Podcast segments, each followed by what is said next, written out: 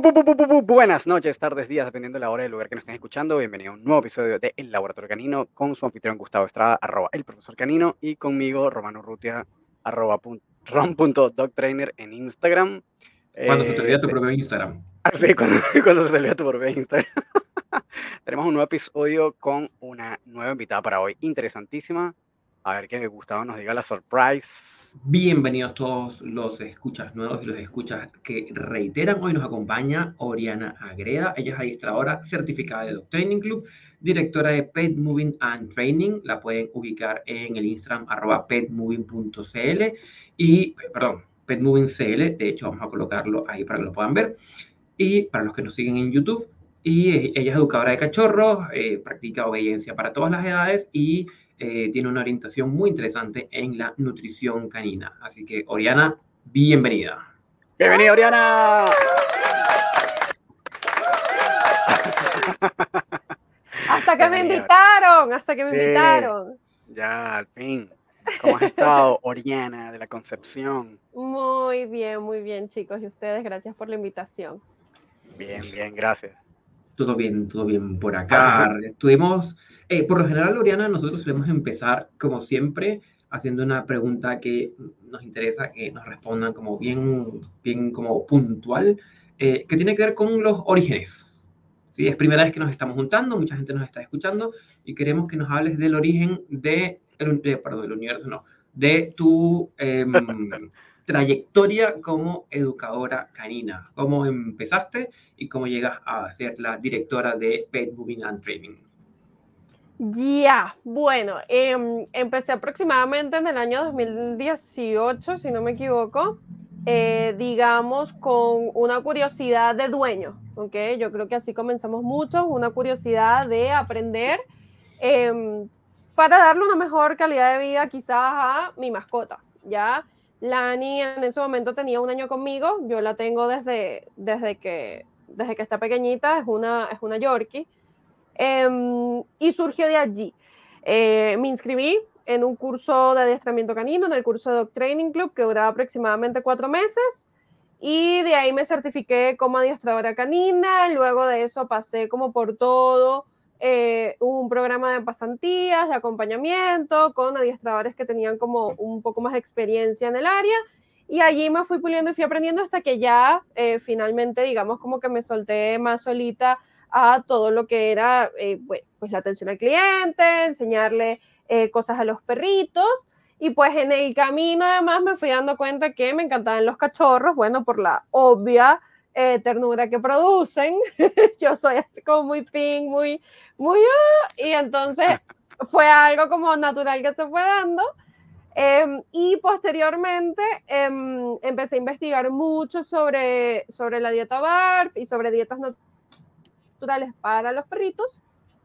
Y entonces me fui también como inclinando eh, a todo lo que fue pues el área de nutrición canina, eh, pasé como por todo el proceso de transición del pellet eh, a la comida em, natural con mi perrita, fue como el primer experimento. Y bueno, de allí estamos hoy. Obviamente continuamos aprendiendo, continuamos capacitándonos, porque eso es como un infinito. pero bueno, aquí estoy, aquí estoy el día de hoy volviendo un pelo eh, como los, no, volviendo un pelo como los orígenes, igual, Oriana, me, me da la curiosidad de por qué, o sea, está bien, casi todos llegamos como al tema del adiestramiento por nuestras, por tener nuestras propias mascotas, pero ¿por qué? Así como, así, X-Men Origins es como Oriana Origins. ¿Por qué decidiste como meterte a, a, este tema de la industria canina como profesionalmente?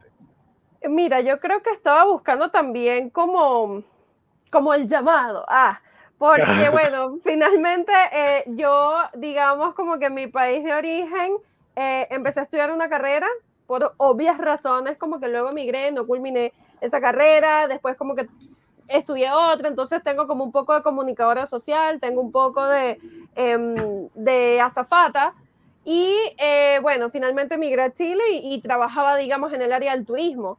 Eh, yo creo que es el amor que nace un poco cuando uno tiene como su primera mascota, ¿no? Entonces, eh, si bien era como, bueno, el bienestar de mi perrito, eh, mi perrita no tenía, digamos, ningún tema conductual, que mucha gente también llega al adiestramiento porque, bueno, mi perro tiene un tema conductual fuerte, mi, mi, mi perro no lo tenía. Era una perra totalmente normal, estaba bien socializada, o sea, yo no tenía problemas de hábitos higiénicos, no tenía problemas de nada, sino que yo creo que quizá fue, fue esa llamada. Ya, la, la, curiosidad igual de siempre como aprender algo distinto. Yo siempre estoy haciendo cursos y estoy haciendo como un poco de todo y finalmente me di cuenta que me gustaba más de lo que yo creía y que no era como, ay, por, por, eh, por el bienestar de mi perra sino también por el bienestar de los demás perritos también, de aquellos que quizás necesitaban un poco más de ayuda. De hecho, también ya luego por eso surge Pet Moving. Pet Moving primero surge como una empresa eh, de traslado para perritos, porque típico, eh, el, el, el, señor del taxi, el Uber, lo que sea, los transportes públicos como tal, ven a los perros como en menos, ¿ya? Entonces es como que no, no lo vas a montar porque si vomita, porque si los pelos, porque si esto, y mucha gente eh, estaba como muy atada de manos cuando quería hacer algún panorama con sus perros. Entonces, de allí también nace un poco Pet y posteriormente, entonces ya yo le integro todo este conocimiento de adiestramiento y, y ya, digamos, arrastro todos los años de experiencia que, que ya había construido. Claro es una entrada distinta, es una entrada distinta porque la pregunta de Román es... es que a decir, y, y, la mayoría de nosotros llegamos por un problema. Por una, por una interrogante por el lado del problema. Eh, Toby tenía ansiedad por, o problemas ante la separación, Maki también tenía problemas ante la separación, y recuerdo otras personas que hemos entrevistado que nos mencionaban que era porque un momento difícil, un, un, problema con el perro. Yo creo que todos, de hecho, los que hemos entrevistado hasta ahora ha sido, si no mal recuerdo, han sido todos por la misma razón, como que... No. Bueno, no, creo, que, tal, creo que tal vez Cristian no, era como que era todo lo contrario, como que su perro era una maravilla y le dijeron, oye, ¿por qué tienes madera para esto? ¿Por qué no, por qué no lo hace? Pero de resto creo que en todos han sido por tema. Yo entré por chismosa. Porque yo quería aprender más. Yo quería saber más y, y, bueno, yo creo que también las personas de Dog Training Club como que vieron algún potencial y de hecho como que en algún punto me lo recalcaron como que no, es que todas las semanas tu perra llegaba con el ejercicio perfecto. Y yo así mm. como, ah, o sea, que trabajo aquí por el potencial de mi perra, no por mí. Gracias. Va de la mano una cosa con lo otro. Este, Oriana, y, y en ese contexto de, como de meterte en, el, en, este, en esta industria, en, este, en esta profesión, eh, ¿cómo te diste? O bueno, obviamente ya, ya, ya lo medio mencionaste por encimita, ¿no? Pero ¿hay alguna razón por la que los cachorros siguen siendo un interés para ti? Porque yo me di cuenta eh, hasta hace no mucho que todo lo contrario en mi caso, por ejemplo, que yo cachorro tal vez no, a menos que tenga un problema de comportamiento, sí que sea muy interesante resolver, pero si es como un cachorro normal, que lo que hay es que darle como estructura cachorro, entonces como todo ese tema de la especialización del cachorro, eh, en mi caso no es como mucho de mi interés. En el caso tuyo, ¿por qué sí? Mira, porque para nosotros los adiestradores es, que como, es como que uno dice como, ay, la estructura cachorro, uno la aprende y listo. Pero en el caso de un dueño regular, o sea, es como que cuesta como Dios y su ayuda, que ellos entiendan cuál es la estructura de la crianza de un cachorro. Y pues mm. finalmente los perros todos pasan por ese, por ese proceso. Y la mayoría de los dueños cuando, cuando adopta o compra un cachorro, como que, eh, perdón, un perro, lo obtiene desde que está pequeño. Entonces hay mucho porcentaje de dueños que pasan como por esta etapa y que sin querer queriendo como que cometen ciertos errores y ciertas cosas que finalmente Em, pueden llegar a traer ciertas consecuencias como en el futuro, cuando el perro ya, ya sea como más adulto. Entonces, básicamente, por hacer las cosas bien desde el principio. No sé, yo de verdad soy una persona que le encanta hacer las cosas bien desde el principio eh, eh, en todo sentido. Y de verdad que si yo quizás hubiera tenido las herramientas que tengo hoy en día para educar un cachorro con Lani, digamos, si bien su crianza no fue caótica ni fue difícil, creo que hubiese sido mucho más amigable y hubiese sido incluso mucho más fácil para mí. Ya en la crianza del cachorro eh, es, es, comparable, pero no con la crianza de un bebé. O sea, es como que hay momentos de frustración, hay momentos en los que no estás durmiendo bien, hay momentos en los que ves la casa ya está llena de pipí por todos lados y eso, y eso te produce una ansiedad terrible. O sea, si tú no sabes cómo manejarlo o si no estás de la mano con un profesional, eh, por ejemplo, una persona con un toque de limpieza como el que yo tengo, ver la casa llena de pipí es, para morirse, ¿ya? O que el perro te esté mordiendo todo el rato, es como que ya no lo soporto más, o sea, y, y, mucha gente no busca ayuda, desiste y los devuelve, ¿ya? Mucha gente compra cachorros, ah, mucha gente compra cachorros, compra, o sea, no te adopta, que compras un cachorro carísimo, 2 millones, 3 millones de pesos, y lo y lo devuelven. Es como que ni siquiera me interesa la plata, como que no me devuelves la plata, toma el cachorro porque me doy cuenta que no puedo lidiar con esto. Entonces es como, e, esto es como re complicado. Yo creo que les pasa más o menos lo mismo a ustedes con el tema agresión, que den en adopción o que eutanasien a un cachorro por el hecho de ser agresivo. Es como, no, tiene que haber una solución. Ahí, ahí, eso es como un punto clave, sí. absolutamente. Como súper clave, porque igual es un desafío a la paciencia, pero durísimo. Yo creo que tal vez incluso, eh, si es como capaz, una de las razones por qué tal vez yo no me meto tanto en cachorros es porque requiere de demasiada paciencia, no tienes vías alternativas como para avanzar más rápido, no hay atajos, no hay, no hay estrategias alternativas que puedas aplicar. Es como, es como sí o sí tienes que pasar por comerte las, las frutas verdes. Sí.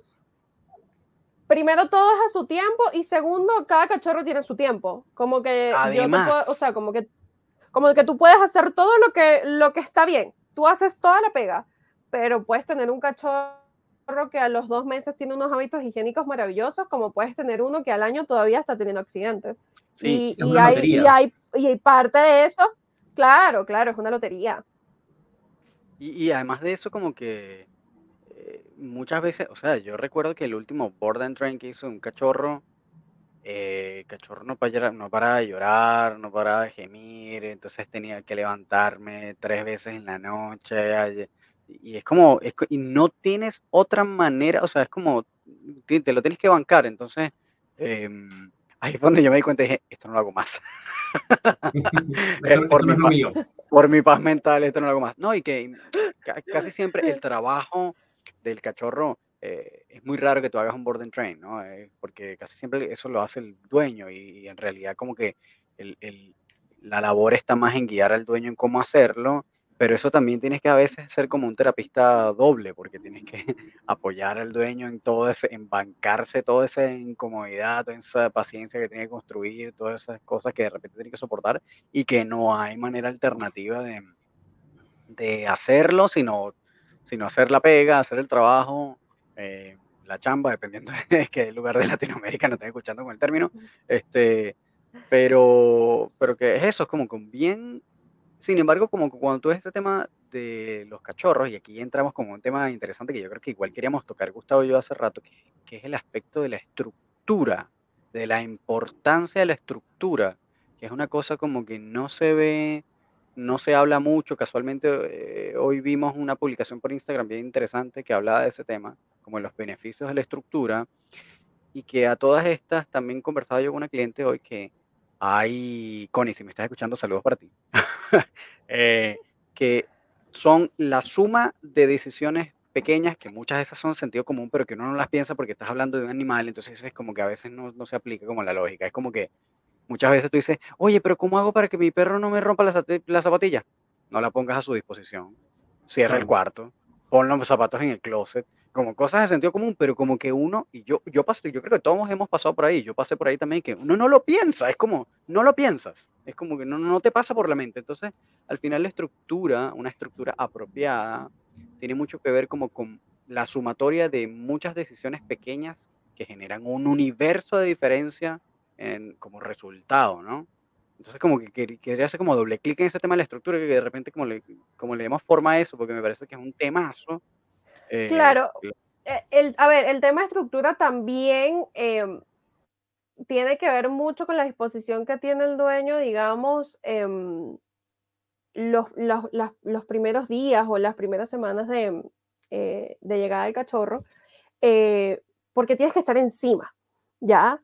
Si tú no le permites al cachorro practicar malos comportamientos, es como que no va a ocurrir. Qué buena frase. O sea, si tú estás allí encima, o sea, literal, o sea, para mí, si tú me preguntas hoy, Oriana, ¿cuál es el ideal para tener un cachorro? Es como que tómate tu mes de vacaciones, el que tú tienes en el trabajo, o sea, tómatelo para hacer esto, ¿ya? Porque si tú estás encima, tú puedes ver y puedes gestionar todo, puedes manejar todas las interacciones, ¿ya? Y puedes hacerlo de forma correcta. Entonces, si el cachorro nunca descubre cómo se come una zapatilla, es muy improbable que cuando ya tenga 5, 6, 7 meses, tú dejes una zapatilla regada y vaya y la rompa. Porque mm. sencillamente fue algo que no aprendió a hacer. Es como que nunca fue juguete y nunca lo voy a ver como tal. Ya, entonces, parte de la estructura es estar encima. De que el perro tenga límites. Ya, un cachorro no hay una necesidad de corrección, eh, digamos, nivel Dios. Al cachorro tú le dices, eh, no, no, ya, listo. O sea, es una, o sea, es una tontería y es como que para eso el cachorro ya, listo. O un pequeño aplauso y listo. Entonces, de alguna manera vas guiando al cachorro a, bueno, por aquí no, pero por aquí sí. Cuando vas entonces premiando las buenas conductas del cachorro. Entonces, como que el, el digamos, el proceso cachorro, más allá de retos, porque límites no tiene que ver con retos, es más bien premiar todo lo positivo que haga. O sea, esa parte es como bien positiva en el proceso. Retos slash regaños para otros lugares de Latinoamérica. Exactamente, exactamente. Este, pero sí como que eh, eh, eso igual lo, esto que esta frase maravillosa que acabas de decir que también la dice Ed Froley, por cierto. Es como eso de no permitirle al, al, al perro, yo creo que esto aplica para cachorros sobre todo, pero también a perros adultos, en la medida en que tú no permites que el perro practique comportamientos inadecuados, no se van a reforzar en el tiempo, porque al final es como Exactamente. El, el, tema con los adultos es que normalmente el dueño empieza a no permitirle malos comportamientos cuando ya el perro los aprendió. en cambio, obviamente, tapa cachorros como la prevención total de, de, de como de esos eventos eh, que no me gustan, que me rompa la zapatilla, que me coma el papel mural, que, bueno, Finalmente ya tema hábito higiénico ya es otra cosa, eso no se reta muchachos, los que nos están escuchando, si tienes un cachorro en la casa, por favor, no le grites, no le restriegues la cabeza en el pipicito oh, o en la caquita, eso no funciona, el perro se trauma, el perro se asusta y entiende que este eh, estímulo aversivo que está ocurriendo en este momento es por el hecho de que hizo pipí o caquita no por el hecho de que hizo en un lugar indebido. Entonces, por favor, no hagan eso. Cada vez que haga pipí o aquí en algún sitio, límpianlo con toda su dignidad, muérdanse la lengua, respiren, pongan un mantra en YouTube y limpien y ya. no le digan nada. Demasiado cierto eso. Eh. Porque además... pero es que escuchamos mucho eh, que, claro, ahí entra toda la lectura a ver, quiero unir dos puntos, porque Oriana dijo que ella tiene un toque de limpieza, ¿sí? Y que me hizo pensar en la importancia de la personalidad de esa persona que va a ser dueño de perro. Porque si uno es muy laxo, es procrastinador, es como poco meticuloso, es como poco cuidadoso con las cosas y vas a tener un cachorro que requiere todo eso que por línea general quizás a mí me cuesta hacer, hacer un trabajo un adulto. Claro, es mejor quizás un perro adulto. Sí, eso, eso por un lado. Y, que válido por otro lado, toda la lectura que se hace del comportamiento del perro. Oye, pero si mi perro tiene dos días haciendo donde sí debe y hoy el tercer día se equivocó y hizo en, en el pasillo, es porque él se está vengando o se está, me está desafiando y por lo tanto tengo que enseñarle quién manda y lo reto, lo castigo, eh, lo diario, etc. Eh, y es una mezcla ahí de cosas que, que no operan bien. Exacto. esa fórmula no va a terminar bien. Eh, y entonces, ¿cómo, ¿cómo hacer, Oriana? Porque, es decir, por más que estemos encima de los perritos, en algún momento van a haber accidentes. Y bueno, un accidente está bien, dos está bien, tres, bueno, está bien, cuatro, ok, está bien, es cachorro, cinco, ya, pero llega un momento en donde los dueños se empiezan a cansar también. Claro, ahí yo creo que nuevamente es la comparación como con una guagua tuvo una guagua de tres meses, no le dices, ay, guagua de tres meses, por favor no hagas pipí después de comer, porque me da, me da lata, me da fastidio cambiarte el pañal. Entonces es como parte del compromiso, digamos, o sea, la etapa de cachorro, hoy qué lindo, mira, huele lo que rico huele, ay, mírale las patitas, mírale las orejitas. Pues la verdad es que es una etapa súper dura y es una etapa que requiere mucho compromiso. Entonces, en torno a los accidentes como tal, cada vez que hay un accidente, como que pregúntate, bueno, ¿dónde estaba yo? ¿Cuánta agua le di? ¿Cuánto comió? Eh, ¿Lo llevé o no lo llevé al sitio designado del baño con tiempo? O sea, ¿por qué me descuidé? O sea, que hagas como, como esta, eh, digamos, este, este pensamiento en ti, como, ¿qué fue lo que yo hice mal? Porque finalmente el cachorro no hizo nada malo por haber hecho en un lugar incorrecto, fue un accidente. Digamos, a nivel cognitivo, el cachorro está recién aprendiendo y a nivel cognitivo tiene hasta cierto límite para poderse aguantar. Nuevamente, una guagua de tres, de tres meses no le puedes pedir como, oye, aguántate toda la noche, que, que, te llevo al baño en la mañana. Ah, pero cuando ya tiene un año y medio, entonces ya yo le puedo empezar a exigir a esa guagua que, bueno, que se aguante, que le estamos sacando el pañal, que le vamos a poner el calzoncito y que, y que lo vamos a llevar al baño en la mañana. Entonces, esa comparación, digamos, es como, más, es como más cortita en términos de tiempo y de meses. Obviamente un cachorro se va a desarrollar mucho más rápido, em, pero sin duda limpiar los accidentes y limpiarlos correctamente, pues es, eh, es clave para todo esto, ¿ya? Y que hay algo Tengo acá, vaya. No, no, no, que, una cosa que, que también se genera en esa en eso que estaba mencionando de, de, repente como el castigar o regañar, slash retar al perro cuando se hace en un lugar inadecuado, como que uno de los handicaps o uno, de los posibles errores que eso pueda generar después es que el perro trata de no hacerlo delante de ti, porque sabe que lo, van a, lo van a retar, entonces va a tratar de hacerlo en lugares cada vez más escondidos y más difíciles, de más difícil acceso, entonces vas a encontrar un pozo de maravilla en debajo, de la, cama, en el rincón, claro, en el rincón más raro de la casa. ¿Qué haces tú, Gustavo? Tengo aquí una lista de mitos con respecto a los cachorros y que me gustaría que Oriana nos pudiera pues como aclarar y así también como eh, despejar expectativas y dudas con respecto a los cachorros de las personas que nos puedan estar escuchando. Súper. Número uno, hemos escuchado, un cachorro es más fácil de entrenar que un adulto. ¿Cómo es eso? Eh, a ver, sí, pero no. Si bien el cachorro necesita, digamos, como menos repeticiones para aprender algo que un adulto, la ventanita de atención que nos dan es más cortita, porque el cachorro está pendiente de morder, de jugar y duerme mucho, siempre tiene sueño. Entonces, si bien es más eh, no más fácil, yo diría que menos números de repetición para que se le grabe un comportamiento, las ventanas de training son muy, muy cortitas. De hecho, yo recomiendo así como, mira, si tú tienes un cachorro, máximo 20 minutos al día, pero no 20 minutos de corrido. Si no haz 5 minutos en la mañana, 5 al mediodía, 5 a medio tarde y 5 en la noche. Mientras que con un adulto quizás necesitas más repeticiones, pero como ya es más maduro, entonces puedes atajar su atención durante más tiempo. Entonces puedes incluso hacer una sesión 15 minutos corridos. Hay perritos en un excelente día que te pueden dar 20 minutos de corrido. Ya no más, ya más que eso, ya es como demasiado, ya es como forzar al perro y en ningún caso lo ideal es como que se fastidien o que, o que se emboten demasiado, porque entonces ya no es divertido el adiestramiento, o sea, no podemos estar tampoco forzando.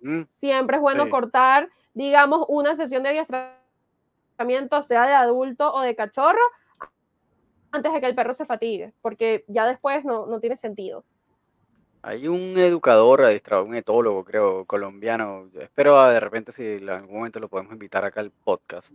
Se llama Eugenio Henao. Él tiene también como una cosa bien interesante que dice que mm, como que él entrena a los perros dos minutos. Dos minutos lo deja descansar dos minutos y los pone a trabajar dos minutos y lo deja descansar dos minutos y ahí va, como que en ventanas de dos minutos nada más. Y como bien interesante porque en verdad es como eh, te, te, ayuda a mantener como el foco del perro fresco. Y aquí estamos hablando de un perro adulto, entonces imagínate, un cachorro es mucho más, más endeble eso, ¿no? Sí, totalmente. Igual como que cada perro es un mundo, o sea, como te digo, hay perros que van a trabajar preciosamente 20 minutos y el perro está feliz con eso, pero hay perros que no. Y perros adultos que igual más de 10 minutos no, no te dan. Entonces es como que aprovechar mucho esa ventanita de concentración para trabajar lo más que se pueda. Claro. Muy bien. Mito número dos. Si tengo un cachorro de cierta raza, digamos, un beagle, eh, puedo saber desde ya cómo va a ser como adulto. Por ejemplo, le va a encantar olfatear. A ver, eh, hay, un, hay un test que se hace, pero onda muy chiquititos. Este, test como que es más como para criaderos y eso, digamos que no está como muy accesible al público, que se llama el test de Campbell y eh, a través como de ciertas, eh, ciertos ejercicios puedes determinar más o menos cómo va a ser la conducta de un perrito, ¿ya? La conducta, digamos, más que nada temperamento si va a ser sumiso, si va a ser dominante, si va a ser impredecible, si tiene un poquito de ambas. Eso te lo puede dar ese test y como les digo, se puede hacer como con el cachorro de semanas, ¿ok? O sea, de cuatro a seis semanas puedes hacer el test. Ahora, si hay ciertas cosas que yo puedo fomentarle al cachorro en base a sus gustos y en base a una cierta predisposición genética que existe entre raza y raza, ¿ok? Más allá de lo que sea, los perros son animales de trabajo y en la antigüedad cada uno desempeñaba un rol. Ya, entonces no sé, por ejemplo, yo si adquiero un Yorkie, yo sé que desde pequeño el Yorkie le va a gustar mucho el juego de casa, que le van a gustar mucho los peluches que suenan como presas, que le va a gustar mucho eh, cómo desmembrar cositas y le va a, gustar mucho como eh, el tema de ir a buscar la pelota y devolverla o lo que sea, ya por esa predisposición. Eso no es una regla, ¿ok? O sea, habrán Yorkies que les encantan estas actividades, como es el caso de Lani, que es como 100% pura porque le gusta todo lo que tiene que ver con presas, como habrán otros que no, ¿ya? Entonces, eh, como desde chico, tú puedes intentar em, descubrir yo siempre recomiendo como, oye, compra un juguete barato de cada tipo. Onda, un peluche barato, una pelota barata, un, un cordel barato. Compra uno barato de cada uno y ve probando y ver, y ver cuál le gusta.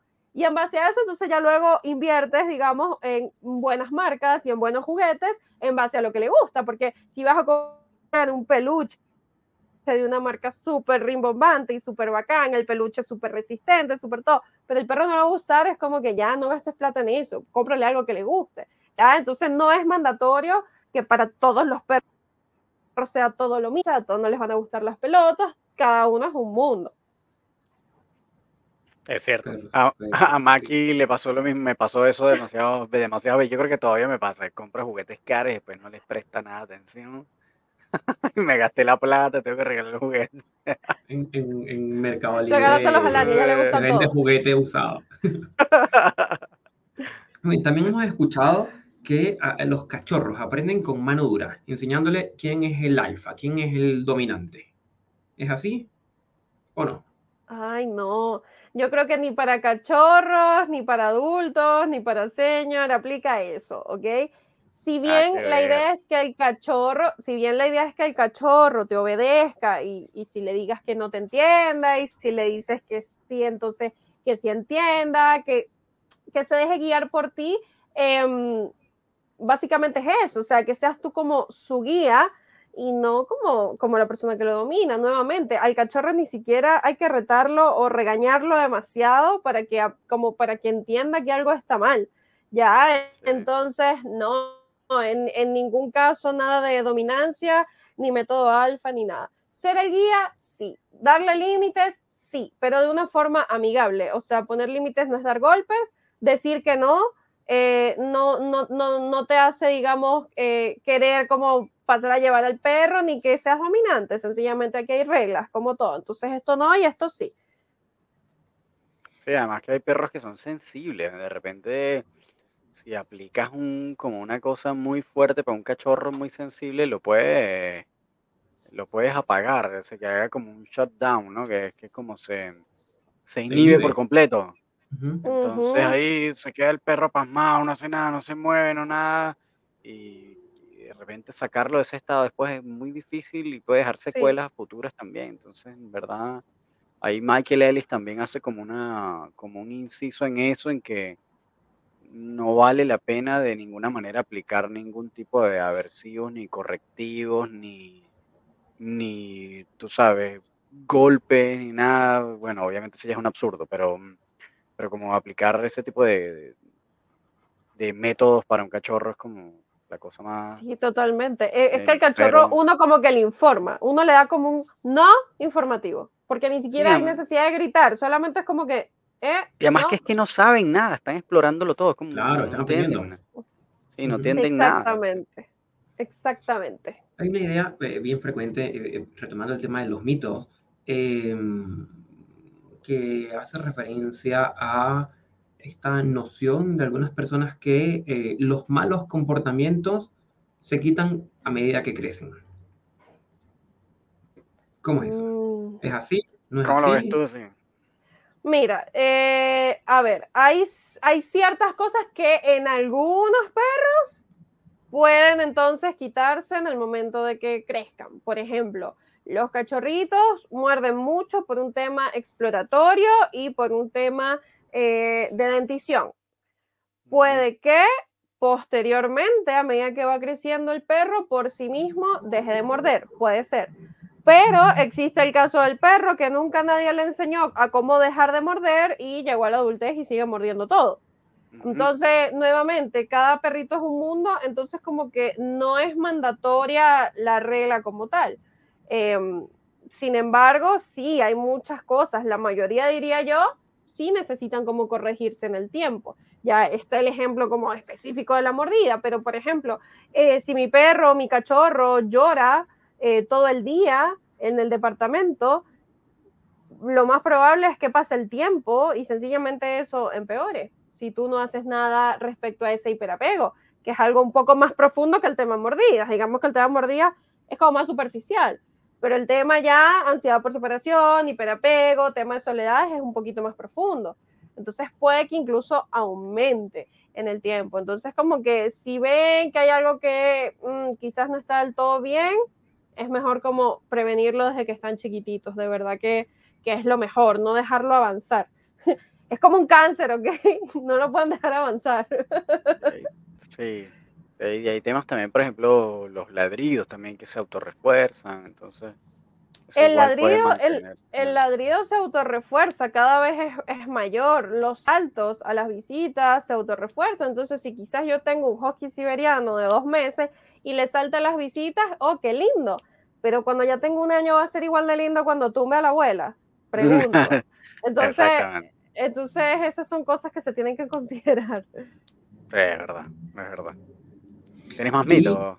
Sí, por último, em, se plantea que em, los perros, los cachorros aprenden solo hasta los seis meses. No, un perrito puede aprender toda su vida, toda su vida. Ok, que eh, desde el momento en el que el perro sale del útero de la mamá está aprendiendo cosas, digamos, em, más de la convivencia, ¿ok? Aprende de sus hermanitos, aprende que tiene que caminar, aprende entonces que, ya se tiene que ir alejando para eliminar, eh, empieza a ser más independiente, empieza a socializar más con los hermanitos, con el entorno, empieza a aprender. Si bien los primeros seis meses son como, eh, o sea, críticos para todo lo que es socialización, habituación a los estímulos y adaptación a rutinas, eh, después de eso, todo es modificable igual y obviamente el perro puede seguir aprendiendo infinitamente. O sea, hemos tenido clientes de 10 años, de 12 años que han aprendido ya y, que han aprendido, más allá de aprender como que se sienten o que se acuesten, es que modifican toda una conducta también. Entonces, no. O sea, los primeros seis meses son críticos para muchas cosas, pero después de eso siguen aprendiendo infinitamente. Este, Venga, Román. También como que mm, eh, estaba pensando como volviendo al tema de la estructura que, y además que estás, mencionaste algo ahorita, no, no recuerdo qué fue lo que mencionaste, pero me hizo recordar como el uso del apropiado del kennel también. Ah, estaba mencionando lo del hiperapego, entonces como que muchas veces hay una cantidad considerable de, de educadores caninos balanceados que proponen el uso del kennel temprano, como desde una edad temprana para que el perro se acostumbre a como a gestionar la soledad y tener como cierto rango de independencia. Em, ¿tú, tú eh, aplicas este tipo de estrategias o, no es parte de tu repertorio? Sí, sí la aplico, pero para los dueños a veces es complejo eh, como entender que eh, van a dejar como el perro encerrado en una jaula. Ya, entonces hay que hacer ahí como doble clic en que no, no estás encerrando el perro en una jaula. O sea, no es que llegaste, tiraste el perro y te fuiste. No, es todo un trabajo que se tiene que hacer de habituación, de hacer positivo el espacio, hasta que ellos eventualmente ven ese lugar como su, madriguera y están felices y se comen su comida allí y están con sus juguetes y duermen su siesta y tú solamente con un comando, como decirte, a tu casa, a tu kennel, a, tu lugar, lo que sea, ellos sencillamente se van y son felices allá adentro. Entonces, el, el, el, kennel, aparte de, de, de, digamos, de trabajar e, esto de la independencia, te ayuda mucho en todo lo que es el tema hábito higiénico, por ejemplo, porque obviamente el cachorro al estar allí no se va a hacer si tú obviamente tienes como, como la, la, el conteo de horas en el que tú lo tienes que llevar al baño y todo el tema, porque la idea no es que esté allí aguantándose, sino que como es su camita, es tu lugar de relajación, va a tender a no hacerse allá adentro, entonces puedes controlar mejor el tiempo si es que estás, no sé, teletrabajando o estás cocinando y no estás como ahí ojito con el perro.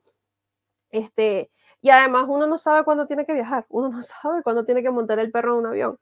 Entonces, si ya tú hiciste ese trabajo, eh, como que ya te ahorraste mucho el momento de un viaje. O sea, que tú puedas viajar tranquilo, sabiendo que el perro está tranquilo en su casita, por así decirlo, yo creo que eso no tiene precio. Entonces, sí, yo lo suelo recomendar, obviamente como todo, hay clientes que como que les explico todo esto, les hace sentido, lo entienden y es como, oye, sí, vamos. Y hay otros que de plano dicen como, no, yo prefiero tener al perro, digamos, de collar y correa todo el día y prefiero estar como, como limpiando los posibles accidentes que haya y, y yo voy a estar pendiente, ¿ya? Entonces, como todo uno, da las recomendaciones, pero finalmente pues el cliente es el que decide qué es lo que hace o no con su perro. Claro. Y, cuéntanos, eh, quiero dar un, golpe de timón, Román, si me lo permites. Porque una de las cosas en las que em, te orientas también es el, el, tema de, porque lo pusiste eh, en prueba con Lani, el tema de la dieta natural, ¿sí? Cuéntanos cómo fue la transición a dieta natural, cuáles han sido las ventajas, qué has podido tú como estudiar y conocer al respecto, qué recomendarías a las personas que nos, que nos están escuchando, un poco para adentrarnos también en esta otra área, eh, bueno, que también has, estudiado eh, sobre el tema. Cuéntanos con respecto a esto. A ver, nuevamente, eh, la, mucha gente llega como al tema de la dieta natural porque el perro tiene una alergia o tiene alguna enfermedad específica y todo el tema. Nuevamente, Lani no tenía nada, ella no tenía nada gastro, todo estaba bien. Yo llegué porque estudié, porque quise ver, bueno, ¿qué es esto? Vamos a, a darle doble clic, a ver cuáles son los pros y los contras de esto, ¿ok? Al día de hoy hay mucha gente que está como súper en contra de la dieta BARF. Realmente es algo relativamente nuevo, hay pocos estudios, entonces, bueno, la gente que igual desconfía como que se le entiende. Pero en mi experiencia personal, si yo comparo como la, la calidad de vida que tenía antes con la que tiene ahora, como que, o sea, hay una brecha enorme, ¿ok? En primer lugar, porque uno va al veterinario y uno le, pregunta como, bueno, ¿y qué comida me recomiendas? Y obviamente te recomienda alguna comida que está allí como en el mostrador de su veterinaria, ¿ok? Entonces, como que aparentemente eh, a los veterinarios no les dan una clase de nutrición, digamos, muy extensa, como que van un par de marcas quizás a una universidad y les explican un poco, pero no es muy extenso. Em, y entonces ya, el veterinario te dice como que, mira, esta marca es buena, nosotros trabajamos con esta, la consigues allá afuera. Si nos vamos un poquito más atrás, eh, el pellet tiene aproximadamente 100 años existiendo. Es algo relativamente nuevo también. Y como todo, el marketing. No todas las marcas de comida son tan malas, ¿ya? Pero entre darle una comida súper, súper, súper premium, digamos pellet, a darle comida natural, siempre vas a rescatar mucho más nutrientes de la comida natural, ¿ok? Ponlo como que tú comes cereal con leche todos los días Y claro, ese cereal con leche está hecho quizás de maíz y está saborizado y quizás tiene un poco de chocolate, sabe rico, huele rico y tiene adicionadas las vitaminas que tú necesitas. Pero, no sé, esa vitamina C que le pueden poner al, al cereal no es la misma vitamina C que puedes conseguir en una naranja, por ejemplo. Y esa es la comparación como con todos los alimentos. ¿Ya? Entonces, em, ¿cuáles son los pros y los contras? Básicamente que, obviamente, dando dieta natural, eh, eliminas como o previenes ciertas enfermedades em, que son como comunes en los perros, ¿ya? Al pellet tener tantos preservantes, tantos químicos, porque básicamente el pellet está hecho con cosas y pasa en un mostrador mucho tiempo y tiene una fecha de caducidad de mucho tiempo. Entonces, obviamente hay aditivos y hay cosas adheridas que no son precisamente sanas. Entonces, esos adheridos, esos aditivos, esas cosas por lo general son cancerígenos. Entonces, ya nada más por el hecho de dar dieta natural, ya estás eliminando, digamos, como parte de lo que puede ocasionar ese aditivo adicional que tiene eh, el pellet, por ejemplo. Además de que, bueno, obviamente el pelaje del perro es súper más brillante, súper más fuerte, crece mucho mejor. Las caquitas se reducen en un, no sé, yo diría en un 60, 70%, se reducen. ¿Por qué? Porque básicamente, em, si lees la tabla de ingredientes que tiene el pellet, eh, tiene mucho carbohidrato, tiene mucho, mucho cereal de arroz, mucha avena, eh, eh, mucha, mucha linaza, como muchos de estos granos, ¿ya?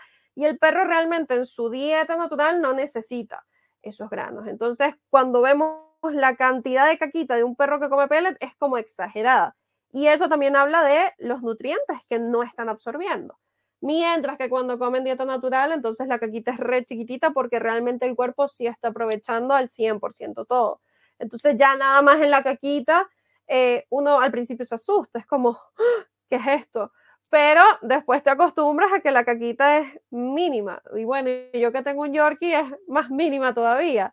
Em, y la transición básicamente fue ir en un intervalo de tiempo en el día, eh, integrando primero cosas eh, cocidas y todos los días, digamos, eh, colocándole menos cocción a eso, llámese vísceras, carne, verduras, eh, hasta que entonces ya se hizo la transición a, em, a, totalmente crudo. Ya hay una transición como un poquito más rápida, como para perritos que no tienen ningún tema gastro, como fue el caso de Lani, y hay una transición de dos, tres, cuatro, hasta cuatro semanas, que es paulatina, para que entonces todas esas bacterias de la microbiota se, em, se, se, se modifiquen a la nueva comida que está comiendo el perro. Pero una pregunta, Oriana, ahí sí, eh, disculpa que te interrumpa. Hold that thought ahí, mantén ese pensamiento, Gustavo. este, eh, porque me da curiosidad algo. Em, cuando haces esa transición, suponiendo una persona que, que, le está dando peleta a su perro, yo le doy peleta a mi perro. Me encanta el tema del barf, pero no lo hago por temas de tiempo, de conveniencia, como temas pragmáticos, pero, pero si, si no tuviera esos handicaps, probablemente lo hiciera. Ahora, Ahí tengo como dos preguntas. Para hacer la transición de pellet a crudo, ¿se hace directo o tienes que pasar por el proceso de darle comida cocida primero y luego cruda? ¿O pasas directo a crudo? Y la segunda pregunta sería, eh, ¿es válido dar comida natural pero cocida? Eh, ¿Eso es, factible también o siempre deberíamos llegar a que sea cruda? Mm, a ver, el ideal es que al final del día sea crudo, ¿ok? Pero hay perritos que igual se les calcula la dieta como para que sea una dieta cocida. Obviamente, al los alimentos pasar por cocción, pierden nutrientes, ¿ya? Pero entre dar una dieta cocida y una dieta de pellet, siempre se va a preferir entonces la dieta cocida. Ahora, ¿cuál es la, la disyuntiva allí? Que como el 50% de la dieta BARF está compuesta por hueso carnoso, el hueso carnoso es crudo y es elástico y, tiene colágeno y el perro lo puede digerir.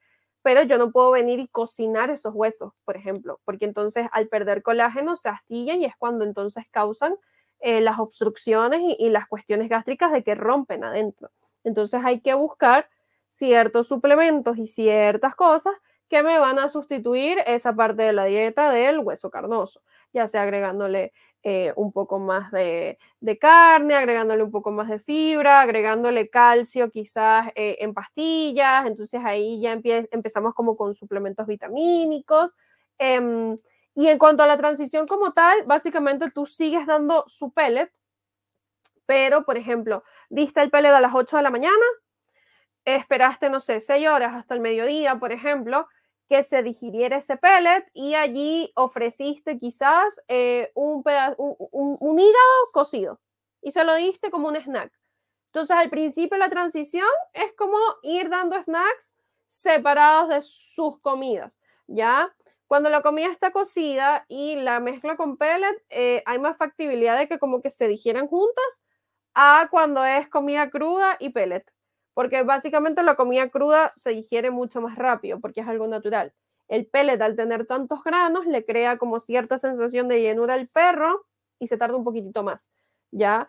Esa es, otra de las razones por las que quizás con el BARF vemos a los perros más hambrientos o más motivados por comida. Entonces ahí hay que ir viendo si le aumentamos la dosis, por ejemplo, si de verdad está quedando muy hambriento, si es que el perro tiene un metabolismo muy acelerado por ejemplo, Lani come mucho más de lo que ella debería comer, pero es una perra que es muy atlética, hace mucho ejercicio, eh, está llena de músculos. Yo la veo como un Yorkie y es como que le veo los músculos por todos lados y es como que come demasiado, come demasiado y no engorda. Pero para un perrito que tiene temas de peso, tenemos que estar controlando ese peso constantemente. Entonces eso, básicamente empezamos con cosas cocidas como snacks y cada vez entonces vamos eh, dando cada vez un poquito más crudo en cuanto a cocción y vamos entonces eliminando pellet poco a poco. Ya entonces, no sé, ya luego tienes pellet en la mañana y en la tarde tienes eh, todo semicocido, digamos. Entonces ya pasó un periodo de, digamos, de digestión. En la noche le diste semicocido y listo. Y vas evaluando las caquitas también. Si es un perro que es muy delicado del estómago, lo vamos haciendo súper lento porque es eso, es todo un cambio de bacterias en la microbiota, las bacterias que descomponen el pellet y que, y que se encargan de todo el proceso digestivo, no son las mismas que va a necesitar em, la carne cruda. ¿Ya? Entonces, eh, más que nada por eso como que se hace la separación. Y así sucesivamente hasta que el perro va tolerando, digamos, cada vez más el tema carne cruda, porque obviamente el, pH como que se tiene que hacer un poquito más ácido y listo. Y allí entonces eventualmente ya te vas dando cuenta eh, en la solidificación de las caquitas, en el color, en el olor, que es totalmente diferente. Bien, y mm, este, esta alimentación natural, eh, en el caso específico de Lani, ¿tú la preparas o la compras? Mira, hubo un momento en que la compraba este, y me daba como todo el tiempo de, bueno, voy a pesar. Eh, yo misma, digamos, eh, hice mi dieta, yo saqué los cálculos, yo sabía cuánto le tenía que dar. Entonces fue como, bueno, esto va para hueso carnoso, esto va para carne, esto va para frutas y verduras. Yo pesaba, hacía mis bolsitas, colocaba, digamos, como ella es una perra pequeña, le daba cogoticos de pollo como, como como hueso carnoso, entonces yo lo colocaba en bolsitas y al ser una perra pequeña tenía mucho espacio en la nevera como para guardar, ya que ese es quizás un contra de la dieta, necesitas un sitio donde almacenar. Por lo menos yo, que soy la reina de la organización, eh, necesitaba cada vez que iba y compraba las cosas, eh, organizar todo para un mes entero. O sea, yo no sirvo como para le voy a hacer la dieta este, esta semana y la semana que viene vemos. No, yo necesito asegurarle la comida al perro todo el mes y tenerla allí porque yo no tengo tiempo y porque yo no voy a estar todas las semanas eh, haciéndolo. Ya, entonces no sé, si eres como yo y tienes un perro grande, como que Soy un como freezer. tú y tengo un perro grande. Bueno, cómprate un freezer, eh, aunque sea el más barato, el, más pequeño, y como que ocúpalo para eso, eh, porque sí ocupa harto espacio. ¿Ok? Sí ocupa espacio. Entonces, al principio lo hacía yo, eh, también por un tema costo, ¿ok? Es mucho más barato hacer la dieta nosotros, o sea, extremadamente. Ahora, como yo tengo una perra pequeña, me di cuenta que si la compraba ya lista, pagaba un poco más, pero era poco. Entonces, como que ahí lo que estoy sacrificando, digamos, es la comodidad de que ah, yo lo pido y me llega. No es como ir al sitio, seleccionar lo que quiero, que entonces si hay, si hay escogote de pavo, entonces que lo tengo que picar, si hay cogote de pollo, que no tengo cómo que hacer todo eso porque ya la comida me trae todo. A pesar de que me trae todo, yo la complemento. ¿ok? Que sí, con distintos tipos de vitaminas, con omega, con kefir, con golden paste, con caldo de hueso, yo le he hecho de todo, ¿ya? Em, pero si nos estás escuchando y te quieres cambiar a dieta BARF, eh, uno lo escucha como tedioso, pero cuando te acostumbras te das cuenta que es súper fácil. Eh, y si tienes un perro grande, como que de plano, hazla tú, porque entonces tú te pones a cotizar en empresas y te desmotivas porque dices, esto es ridículamente caro. Y no es la mm. idea. ¿ya? Entonces hay maneras de hacerlo mucho más barato, haciéndolo tú, buscando tú las cosas, buscando en los lugares que más, más se acomoden a tu bolsillo eh, y darle pues una, una dieta bacán y una, una dieta como súper, súper, súper nutritiva eh, a, a, un precio no tan elevado. Y en ese caso, Oriana, si por ejemplo la persona está interesada, estoy hablando yo de rascándome mi propia comezón aquí. Eh, porque siempre me interesa el tema del bar, pero siempre caigo en el mismo cuento del el tiempo, espacio. Mira, yo creo que uno, uno, uno se cuentea con el tema tiempo, espacio y que cree que es muy complejo. Uno dice como... Sí, tal vez. pero eh, qué? Así que bueno, mi, nevera es realmente más pequeña. De hecho, debería, yo debería cambiarla, pero, pero, mi, pero eh, fuera de ese tema, mi pregunta es, si yo quisiera, por ejemplo, eh, tengo mi perro, quiero pasar a dieta bar y efectivamente veo lo que tú dices, no, oye, estas comidas pre hechas o, prefabricadas eh, son muy costosas. En ese caso, yo, ¿qué hago? ¿Tengo que hacer un curso, tengo que hacer un taller o puedo ir a, una persona que me lo haga como tú? Tú haces esa, ese trabajo. ¿Cómo, es ese caso? ¿Qué es lo que debo hacer? Sí, lo ideal es buscar un nutricionista que te ayude con esto, ¿ya? Eh, porque incluso también hay barf para gatos y el barf para gatos es, es, distinto al de los perros, porque el gato es 100% carnívoro. O sea, al gato no se le agregan ni frutas, ni verduras, ni nada, el gato es 100% carnívoro. Entonces, allí... tiene que ser veterinario? No, no tiene que ser veterinario. Eh, por lo mismo de que la mayoría de los veterinarios que son nutricionistas, por lo general, eh, han estudiado primero en escuelas internacionales y en segundo lugar, no es algo que les haya enseñado la universidad.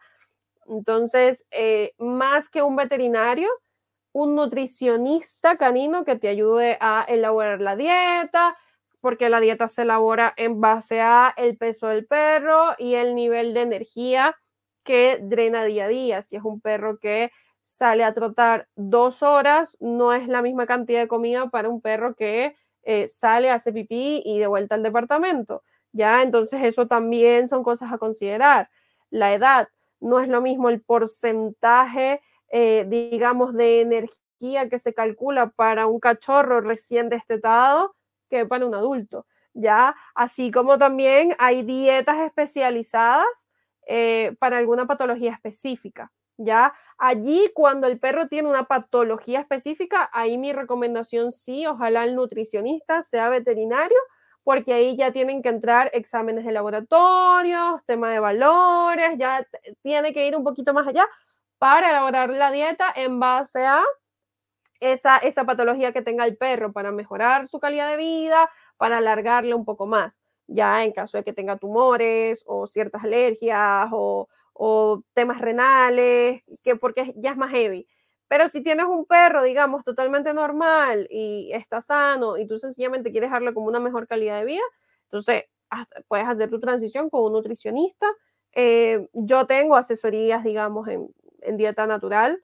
Eh, cuando dices tienes es porque las haces, ofreces ese servicio. Claro, exactamente. Y yo calculo la dieta y todo el tema y claro, puedo recomendar como un par de empresas que te puedo decir como, oye, sí, son buenas, pero también te puedo decir como, mira, ve a estos sitios eh, para que pues tú elabores tu dieta, como que como tú prefieras, pero te guío en el proceso.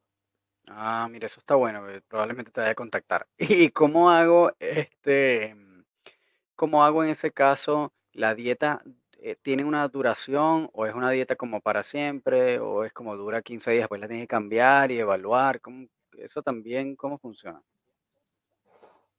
Mira, al principio lo que se recomienda es no dar como tantos tipos de proteína para ver más o menos cómo se va adaptando, digamos, al, el, perro a, a, este cambio, ¿no? Entonces, como iniciar con la proteína como más común, que básicamente pues es la de vacuno. Y a partir de allí, no sé, que pase un mes, dos meses, que ya vas evaluando, que ves el tema caquita, que ves que no se, que no se, mm, que no se siente mal, que está todo bien, entonces empiezas a variar.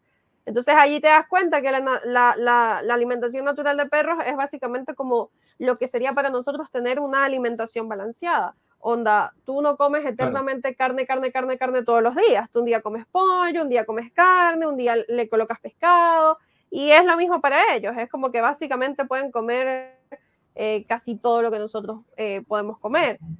Gustavo, tienes la palabra.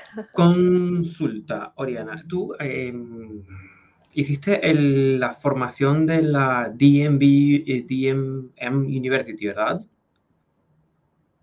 La de el curso, que, muy bien, que, muy bien. Sí, y Em, por, por, como te he escuchado hablar, me suena mucho a, ese, a ese modelo de, de, alimentación y las fórmulas y las cosas, cosas que está genial.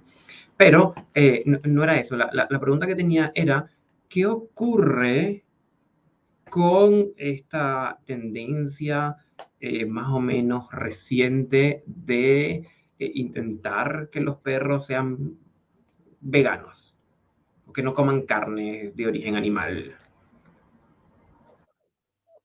Mira, a ver, e, e, es, complejo eh, porque, a ver, em, el, perro básicamente viene del lobo, ya, o sea, es como 99% eh, igual, digamos, en genética, en metabolismo, en todo. Y pues la dieta natural se basa en la alimentación del lobo cuando pues el lobo era un animal salvaje y todo el tema y básicamente cazaba, comía, pero, o sea, pero aparte de cazar y de comerse los órganos de ese animal muerto, también comía frutas y verduras que le daba, digamos, el ecosistema, entonces como que de ahí sale la dieta bar. Nosotros podemos hacer con nuestra alimentación lo que queramos, si queremos ser vegetarianos, si queremos ser pesetarianos, nosotros podemos, digamos, em, de alguna manera suplir eh, a la proteína con otras cosas. Pero en el caso de los perros, en, o sea, en ningún caso es recomendada una dieta vegana. Siempre va a haber deficiencia, o sea, es un animal. Nuevamente, yo como ser humano quizás puedo tener un poquito más de, mm, de raciocinio y digo como ya, bueno, es que la vaquita sufre, es que el corderito sufre y yo puedo elegirlo. Pero el perro, biológicamente hablando, no, no, primero no lo entiende y segundo no tiene por qué elegirlo porque no suple sus necesidades reales una dieta vegana por muchos suplementos, por mucha, no sé, proteína de soya que le des, es como que no está cubierto. Entonces, si ven un pellet, que eso, como dice Gustavo, tendencia al pellet vegano, huyan, huyan. Es preferible que le den un pellet premium que diga así como, como carne, pollo, eh, cordero, lo que sea. Siempre va a ser mejor que, que cualquier suplemento vegano. Así sea carne de laboratorio. Sí, así se carne en laboratorio. Yo creo que, oh my God, no, de verdad es, es terrible porque habla nuevamente, eh, la mayoría de los problemas conductuales que tiene un perro es gracias a la humanización. Porque uno va y cree que el perro es igual que uno y que piensa igual que uno y que siente igual que uno y es como, no, somos dos especies diferentes, tenemos necesidades diferentes y no puedes o sea, pretender que el perro coma puras, eh, puras verduras y frutas y, y que no coma nada de carne. O sea, es, es terrible, nuevamente, eso lo puedo hacer yo, pero el, el perro de verdad que no, no, es lo más sano. sí, una vez yo leí, una vez yo leí también como una, dentro del, diplomado que estoy haciendo de comportamiento avanzado, eh, había como toda un, una investigación de las diferentes posturas como de el comportamiento canino y, una de estas cosas mencionaba como los proponentes de la teoría de la estructura de manada y los proponentes de la estructura lo que llaman como el SOS, que es como el Self-Organizing System, que es como un sistema de organización autónomo, que son como dos posturas de teoría de la organización social del perro son como relativamente opuestas, ¿no?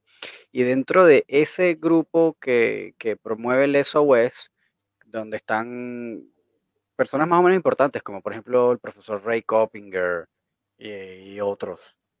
Creí que ibas a decir el profesor Canino, yo, ¿what? yo no, me acordaba haber hecho algo al respecto, el pero... Profesor, el profesor Canino. El profesor Canino yo le creo, eh, le creo bastante, eh, pero no. Yo también, a veces sabe lo que a veces.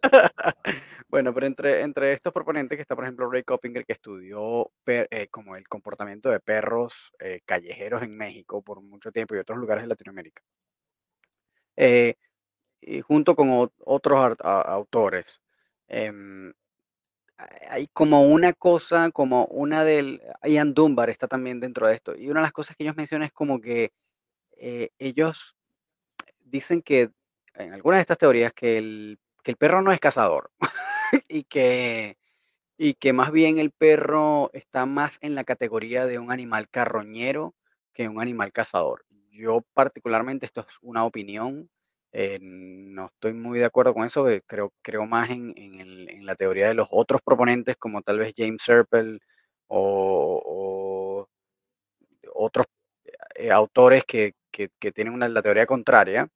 Eh, pero me parece, pero igual me parece peculiar como esa manera de observar el perro que obviamente tiene características carroñeras eh, y por eso tal vez pueda como digerir estos alimentos que tal vez no sean necesariamente proteínas, sino que puede tal vez procesar eh, la zanahoria o la papa o qué sé yo, que de repente también había predigerido el conejo que cazó, eh, ¿no? y tal vez tiene como esas características medio omnívoras, pero ahí también entramos entonces en ese punto en donde intentamos como darle forma, y hablando en este tema que estabas mencionando tú, la humanización, como darle forma a, este, a estas posturas que son completamente humanas, como esta, este tema del veganismo es un movimiento, es una decisión que viene de un pensamiento humano, que tiene que ver con el reducir el sufrimiento del animal, que está dentro de unas características, además industriales, eh, que son bien, son fuertes, pues, yo lo entiendo, yo, eh, no, no, no, no, soy vegano, pero, pero entiendo de dónde viene y, lo respeto, pero tal vez como que proyectar eso a un animal en el cual no, no hay sentido de moral, no hay sentido de la ética, no existen esos procesos, que eso además es un proceso mental complejísimo eh, al cual jamás en la vida va a llegar un perro a desarrollar. Eh, es como raro, ¿no? Es como tratar de, forzar eh, un proceso que, al que no va a poder llegar mentalmente un perro a realizar. Entonces es como intentar...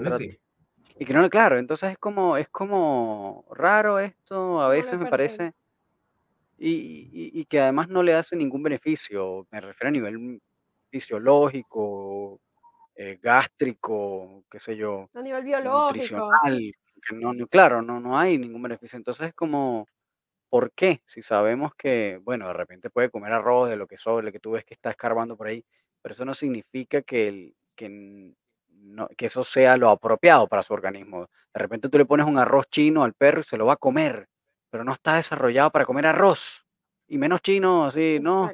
No, no, no es que está. Ah, pero mira, tú le pones un sushi y se lo come, sí, pero no, el perro no está hecho para comer sushi. Me explico. Totalmente, este, totalmente.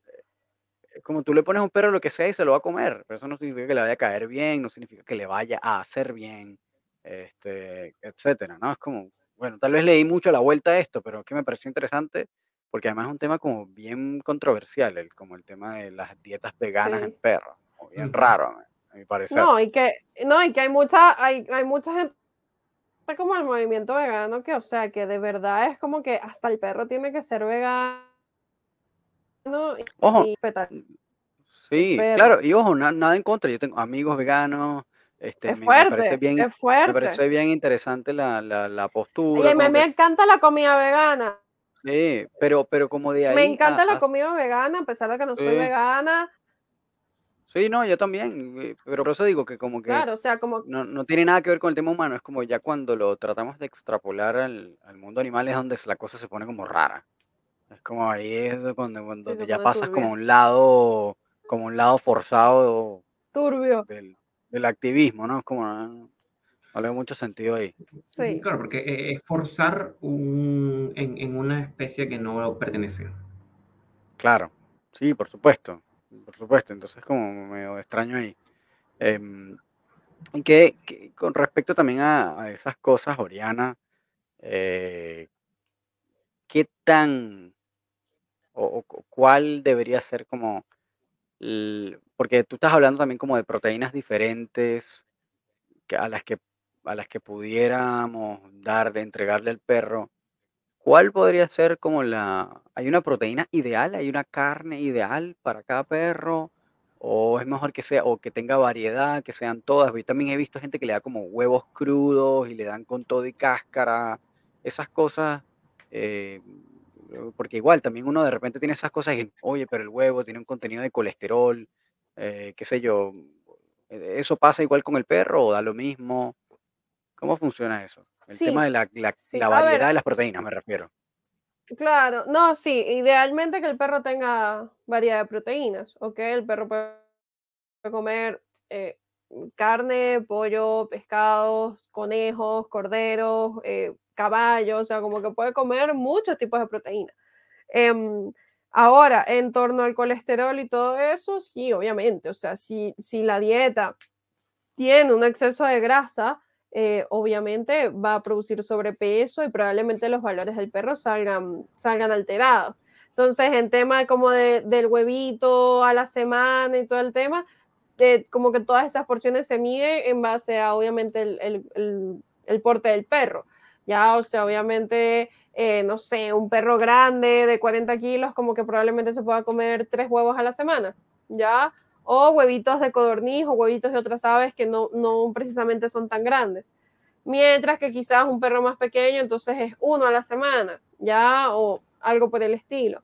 Entonces, e, en torno al, al huevito, que es como un complemento adherido, es así. En cuanto a las proteínas, pues obviamente toda la dieta, digamos, tiene su porcentaje de hueso carnoso, que en el fondo es, tiene su parte de hueso, tiene su parte de carne, entonces ahí hay como huesito y proteína. Y además está, digamos, esta proteína magra que, que, que ya sería como el, el, pedazo de carne, el pedazo de pollo, el pescado, pero ya como más magro, por así decirlo. Y todo eso, la idea es que sea algo variado. Oye, eso de ¿Y lo... podríamos? eso- Sí, no, dale, Gustavo. No, estaba pensando que siempre los dos tenemos como las ideas ahí a, a toque. Em, entonces podríamos decir que como que la- la- el éxito de una dieta natural estaría en, y esta El balance. encanta, en el El balance, El el balance. correcto balance. Absolutamente. Yo tengo una última pregunta, Oriana, y no te fastidio más. Este, Ok. Que me, para mí fue como un super mindfuck esto de que el 50% de la dieta se basa en huesos carnosos. Mierda, eso no lo sabía. O sea, 50%, la mitad de la dieta de lo que consume el perro es un hueso. Y, no, y, aquí el perro se come el total del hueso o es nada más lo, lo muerde o se lo traga, es decir, lo come completo. No se lo come completo porque es que el hueso carnoso tiene hueso y tiene carne. Y dentro del hueso carnoso hay categorías de dificultad. Entonces, por ejemplo, Mm. no sé, un cogotico de pollo es más fácil para triturar un perro que una alita, ¿ya? Y no hay O peligros ahí con el consumo de huesos en el estómago. Eh, si es un perrito que no está acostumbrado, eh, lo ideal es siempre, como, como siempre, apoyarlos, ¿ok? Como tú agarras el huesito de un lado, que el perrito vaya comiendo y así, hasta que ya entonces sepa cómo comérselo solito, ¿ya? La otra opción, así como de plano, si de verdad tienes un perro pequeño o tienes un perro que es como súper motivado por la comida, ya darlo molido. Entonces al final es como una carne molida que está ahí como todo junto y el huesito como que ni se siente. Es como si fuese todo carne molida. Ah, Entonces mira, como que tienes, eso. la, tienes las dos opciones, ¿ya? Porque eso, puedes empezar también, si tú quieres darle como el hueso como tal, puedes empezar entonces con cocoticos de pollo de pavo, Después puedes pasar, por ejemplo, una alita, que es un poquito más dura, y ya luego entonces pasas como, como a la parte de las costillas y esa parte como del centro del pollo, por ejemplo. Entonces, esa ya más grande es como para un perro más grande, que la mandíbula tenga obviamente más capacidad de triturar. O sea, Lani no puede triturar un, un, caparazón de pollo, por ejemplo, no puede. Entonces, es como que variándole dentro de los eh, huesitos fáciles que pueden haber. Pero eso, como ya de plano, de un tiempo para acá, ya yo le compro la dieta, es como que ya viene, viene todo. Viene el 50% de hueso, viene el 30% de carne, vienen las frutas, las verduras y las vísceras, que suelen ser 5% em, hígado, porque el hígado tiene demasiada vitamina, y el otro 5% otra cosa, otra cosa de vísceras, como riñones, corazones, esas cosas. Y entonces viene ya todo junto y yo lo coloco y le agrego cosas, le agrego más, más, más verduras, más frutas, las vitaminas, el omega 3, eh, por ejemplo, si le quiero dar un trocito de pescado, no sé, yo cociné merluza, entonces aparté antes de cocinar un pedacito con todo y piel y se lo guardo. Si voy a cocinar salmón, le aparto un pedacito y se lo guardo para esa noche, y así sucesivamente. Claro, yo recién estoy descubriendo aquí confieso que todos los días, afortunadamente, como señalaba Ariana al principio, uno aprende esto ad infinitum. Y eso es lo bueno de traer gente al, podcast, que no termina, Que los huesos carnosos tienen dificultad y lo que estoy viendo es, eh, eh, tal cual como lo menciona Oriana, quizás el cuello de pollo, pavo, pato es para perritos novatos y va ascendiendo a nivel y veo que está en, en expertos el, el, el, trasero, como la pieza, la pata del pollo, el, y claro, yo recuerdo cuando yo le empecé a dar en algún momento dieta natural a mis perros, eh, yo empecé con cero conocimiento y fue como, bueno, los perros comen carne. Y agarré así el trasero de pollo y lo tiré en el suelo, toma, a comer. Y los dos lo veían como que no sabían qué hacer con eso. Pero claro, entiendo que es un hueso para expertos, un perro que tiene experiencia, que debe haber empezado quizás por otra cosa. Y está interesante la noción de, de, huesos en, en, nivel de dificultad. Sí, está bueno. Total, total. Está bueno eso, está bueno eso. Me tocó recoger la pieza de, pollo del piso, cocinarla, hacer pollito esmechado y dárselas a los perros. ¿Y tú actualmente le sigues dando, Gustavo, dieta natural? A todo eh, no, tengo, un, tengo un, bar deshidratado. Ah, es como un intermedio. es, es, como mitad de camino, un bar deshidratado. Ah, ¿Podrías explorar esa opción, Román, si todavía no te vas a comprar el freezer? Sí, mira, tú sabes que eh, yo, de verdad, te lo juro, que a mí siempre me ha llamado la atención el tema de darle barfa a Maki, porque además Maki tiene displasia de cadera, entonces, este, por supuesto que el, yo siempre lo he tratado como con productos coayudantes que ayuden, que, que mantengan como bien las articulaciones y qué sé yo. Pero yo sé, por ejemplo, que el golden paste, este que siempre hablan, y el caldo de hueso, el bone broth, que también siempre lo mencionan como que es muy bueno para, para mantener esas articulaciones sanas. Y por supuesto yo sé que la, que la dieta tiene muchos beneficios para eso, entonces me llama mucho la atención por eso también. ¿Qué ibas a, mencionar? Sí, de, hecho, puedes seguirle dando pellet eh, y complementar, claro, puedes seguirle dando su pellet, digamos, a lo que ella está acostumbrada y sencillamente complementar. Por ejemplo, las paticas de pollo son una fuente de colágeno, pero brutal. Entonces te va a ayudar con las articulaciones. Las orejitas ah, de cerdo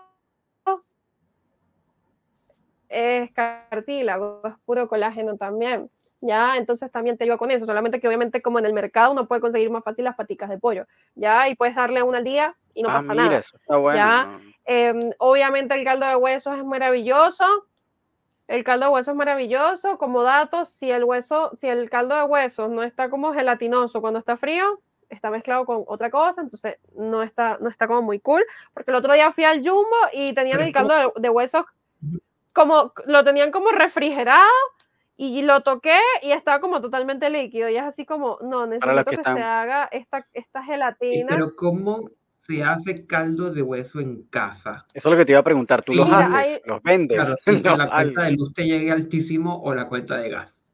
No, yo lo compro ya hecho porque digamos que la receta original lo que te dice es como que dejar cociendo los huesos 24 horas, distintos tipos de huesos, de Ah, lo no, que te imagines. 24 horas Inviable con para mí. agua, con agua y un poco de vinagre, porque el vinagre lo que hace es como extraer mejor los nutrientes del hueso. Ahora, yo sé que hay gente que lo hace en olla de presión, que sí, cuatro horas a la olla de presión y lo hace. O gente que tiene como estas ollas eléctricas, no sé, seis horas y le sale. Yo de verdad, por comodidad y porque no estoy muy segura de qué tantos nutrientes yo extraiga, realmente estaría mintiendo si, si aquí digo que lo he intentado. No sé cuánto realmente puedo extraer en cuatro o en seis horas cuando la receta te dice 24. Ya no, no sé. Y de paso te dice 24 horas fuego lento. Entonces una olla de presión no te va a cocer a fuego lento. Entonces como que realmente si hago el experimento yo les comento, pero por los momentos yo lo compro hecho y adiós. Ya. No, yo, yo creo que lo voy a comprar porque para mí es inviable completamente hacer eso. Así Sí. que No, pero es que estoy Después- pensando en, en un día a día de, de- de una persona normal. Eh, o sea, dejar a fuego bajo. Eso tiene que ser una cocina industrial. sí, por eso yo creo que es más Yo dejo eh, el 24 tema de horas y, y- y me acuesto a dormir y, y me da un ataque de pánico pensando que la cocina está encendida. Absolutamente, absolutamente. A menos que tengas un Totalmente. slow cooker de estas eléctricas. Es ¿no? Que- que ese. tal vez- Bueno, esa. Esa, el de estas ollas eléctricas que allí lo hacen, pero igual no sé qué Claro. tanto sea 24 horas. Quizás lo puedes dejar 6, 4. O sea, eso me parece como más normal. Sí. No sé. El punto es 24 que no, no tengo la olla, no tengo la olla de presión, entonces como que ya yo lo compro listo. Aparte solo para Lani, como que Lani me sale muy económica en términos de, Sí, de, comida porque es poco, entonces es como que ya da lo mismo, yo lo compro. Oye, me acabo de descubrir que existe algo como olla de cocción lenta. Ahora que Román lo mencionó. es lo que Otra Ya va, cosa que aprendió. Ya va. Ok, Dios mío. Gustavo, esta- va- vamos a hablar de estas cosas otra vez. eh, Descubriendo cosas que tienen años, en verdad. Eh, Es sí, como, ok, yo, yo voy a, yo voy a hacer una confesión acá mm, personal, pero hace dos semanas Gustavo descubrió que existía Taco Bell en Chile. Tiene seis años viviendo acá y lo descubrió, cosa que yo descubrí en la primera semana que llegué y decía, qué bueno que hay Taco Bell acá, wow, estaba así pe- súper feliz. Y le dije, ¿cómo coño tienes seis años en este país y no has de- y no sabías que existía Taco Bell? Bueno, pero me puse al día, hice Y un ahora acaba- pedido. y acá ahora- 46 años de pedido.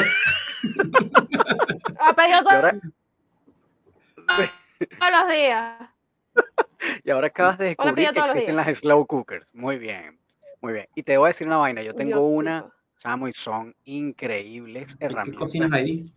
Huevón, lo que te dé la gana. Es Ramen. increíble, una herramienta, pero maravillosa. Bueno, sí, mi esposa le Ay, encanta ramen. hacer ramen. Es, es una, es un crack haciendo, y obviamente es lo que más hace en la olla, pero sirve para N cosas, o sea, sirve para cualquier cantidad de preparaciones. Y de verdad es una herramienta maravillosa. Mira, ya que estamos en confesiones, vamos a cambiar el título de- del capítulo confesiones. Bueno, si ya han escuchado hasta la hora 15 de podcast, merecen también conocer un poco más de nosotros.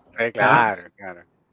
Eh, nosotros no, no compramos ya comida hecha de unas personas que hacen ya puras las proteínas y vienen en packs congelados. Entonces almorcé eh, eh, puerco ahumado, pero ya viene preparado. Y el Ah, día anterior mira. fue ají de gallina y el día anterior eh, la proteína era, mm, creo que eran unos porotos rojos, si no me equivoco. Y claro que voy a estar pensando en una olla de slow cooking cuando esta gente, cazadores, por cierto, recomendados para los que están en Chile. Em, Mira. Y, y listo. Todo, todo, todo a pedir el dato por interno. Sí, Lo no, que es pasa es bueno, que- es bueno. Lo que pasa es que en mi casa hay muy buenos cocineros, bueno, cocineras, porque yo con puras mujeres, incluyéndome porque yo también cocino bastante bien. ah, no, por- pero bueno, ya, ya No no, lo lo hago sé. tanto. Ya no lo hago tanto. Hey, viejo, tienes que, tienes que, tienes que, tienes que darme la oportunidad de cocinar para que tú veas. Pero, Yo te doy eh, la oportunidad, yo te la doy. bueno, ya te lo voy a otorgar pronto. Este, pero eh, lo que sí es que esa slow cooker vale la pena. Y ya voy a dejar de hacerle promoción a esto para eh, que me indiques, Oriana, dónde te puede localizar la gente para ir también haciendo como un wrap up de este episodio que está buenísimo. Eh, porque yo soy el primero que te va a contactar porque de verdad me interesa el tema del barf eh, y hacer y pasar a comida natural.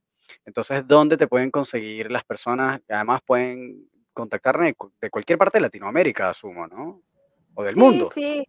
Sí, del mundo. Ah, eh, CL en Instagram, eh, pues ahí está el link directo para ir a mi WhatsApp.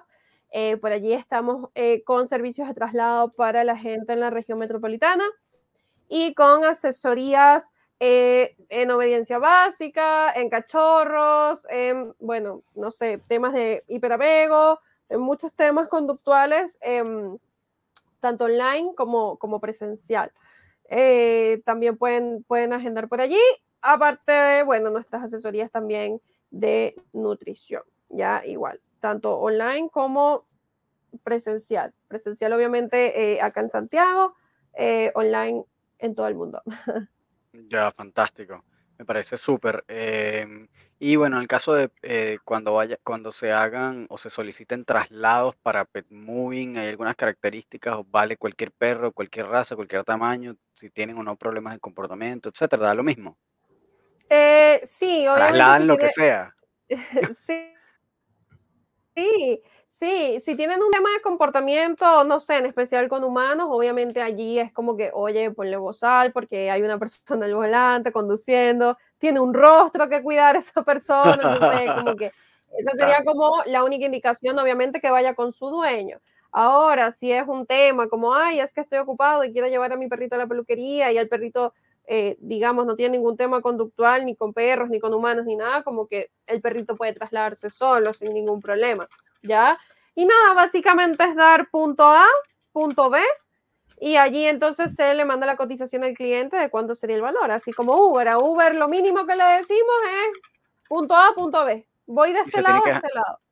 Pero se tiene que agendar con tiempo o yo te puedo llamar de hoy para ahora y que mira, aquí tienes una oportunidad para llevarme a tal lado hoy, ahora, en este momento. Lo ideal eh, es mínimo 24 horas de anticipación porque de verdad es como bien heavy trabajar con emergencias. Entonces, como que decirte que somos 24 horas, no, como que tenemos, respondemos como de 9 a 7 de la tarde. Y ahí entonces se agendan ya los traslados para el día siguiente y hay gente que lo hace como con más antelación, lo cual es maravilloso. Ojalá todos agendaran con antelación. Y entonces uno va programando su calendario, va programando bueno, de esta hora a esta hora tienes que estar con este cliente, luego entonces tienes que moverte hasta este sitio y buscar este otro cliente, y entonces tienes que hacer esto, entonces es como todo, toda una logística, la gente cree que el tema de traslados de mascotas es fácil, la verdad es súper logística porque aparte yo con mis talks necesito que mis conductores sean puntuales, entonces yo pregunto todo. Y hay gente que como que no le gusta mucho, no le gusta mucho como dar información de dónde va, de a qué hora, de por qué y yo lo necesito saber para saber cuánto tiempo el conductor va a estar allí y cuánto se va a demorar de un punto a un punto B, cuánto tiene que hacer desde, un, desde este cliente hasta el otro cliente. Entonces, como que si son muchas preguntas, lo siento, pero es como para brindarles el mejor servicio posible y que los conductores sean, sean, sean lo más puntuales y estén como súper informados de todos los antecedentes del traslado de cada uno. Ya, perfecto, perfecto.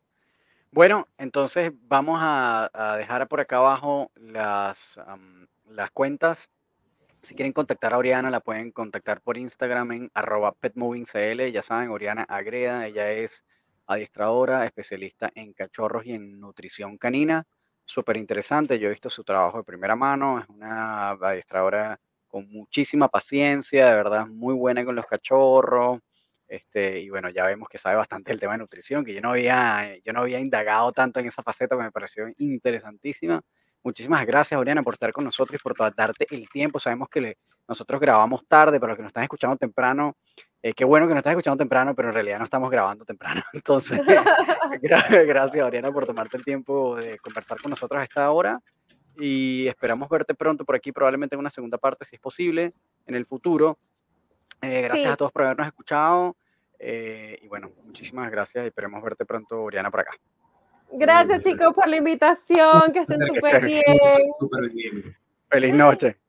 Chao. Chao, gracias.